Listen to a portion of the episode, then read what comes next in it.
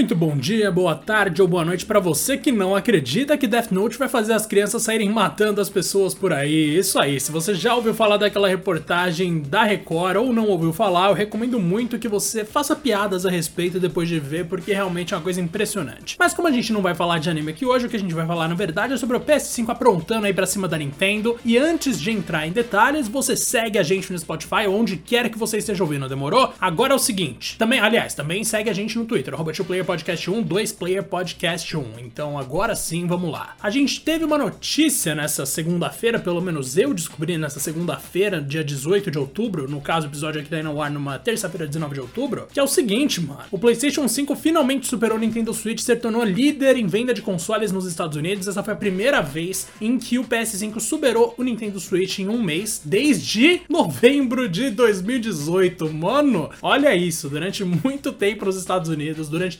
33 meses. O Nintendo Switch foi o console mais vendido em absolutamente todos os meses desde então. Aí o PS5 foi lá em setembro e falou: não, agora sou eu e beleza. Os dados, na verdade, são do NPD Group, que você já deve conhecer, porque todo tipo de dado dessa indústria que sai, gente, vem dessa galera do NPD Group. Foi divulgado também no The Enemy, que eu fiz a matéria, inclusive, recomendo que vocês acessem o The Enemy, o site de games do Melete. E cara, o PS5 parece que talvez comece aí uma retomada, mas dificilmente vai bater essa meta da Nintendo, porque a gente ainda tem que lembrar que o Xbox Series X também deve aparecer no topo depois. Cara, é o seguinte, a gente teve então 33 meses com o console híbrido da nossa queridíssima Big N lá no topo. Não sabemos se o PS5 vai conseguir bater o próximo mês, talvez seja uma coisa de um mês só e aí vai ver em outubro o Nintendo Switch superou de novo mas é fato que a gente já viu uma movimentação nesse sentido, ou seja, no mês anterior, a Sony não tinha ganhado em número de vendas de hardware em dólar da Nintendo, mas eles já estavam, aliás, eles tinham ganhado sim em venda, tipo, de quantidade de dinheiro, mas não unidades vendidas.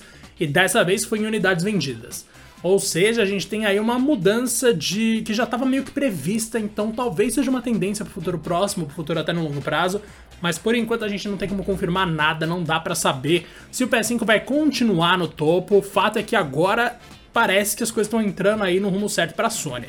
Na comparação de setembro de 2021 com setembro de 2020, houve um aumento de 49% em relação à venda de hardware em dólares nos Estados Unidos então a gente teve aí só em setembro de 2021 nos Estados Unidos 412 milhões de dólares gastos em hardware de videogame. Gente, isso é mais ou menos, considerando aí a cotação de hoje do dólar, 2 bilhões 271 milhões 232 mil e 400 reais. Você tem noção do que é isso, mano? Pois é, o negócio tá doloroso, mas uau, né? Que bom que tem gente que tem dinheiro pra gastar tanto assim com videogame. Por aqui eu acho que a gente não chega nesse valor nem no ano inteiro, vai saber. Aliás, aí uma coisa que eu quero muito descobrir um dia. A gente sabe que apesar desse resultado brilhante aí do PS5, que é impressionante, o console na verdade tá em falta em muitas lojas, até nos Estados Estados Unidos, não é só no Brasil que tá difícil de achar. Então a gente não sabe quando exatamente que o negócio vai normalizar, mas existem algumas estimativas que variam bastante. De acordo com a Intel, isso poderia durar até 2023, ou seja, a gente ficaria até 2023 com alguma, alguma algum problema na distribuição de PS4, de PS5 no caso, especificamente. Mas de acordo com o Takeshi Kamibuchi, que é o diretor da Toshiba, vai demorar um pouco menos. Essa, esse problema de distribuição do PS5 duraria até pelo menos setembro de 2000 2022. Se você tem um PS5 ou um Xbox Series X ou mesmo um Nintendo Switch, eu só te dou parabéns mesmo, porque eu tô ligado que não é fácil você conseguir esses consoles e também tem uma questão aí financeira que pega bastante, mas eu torço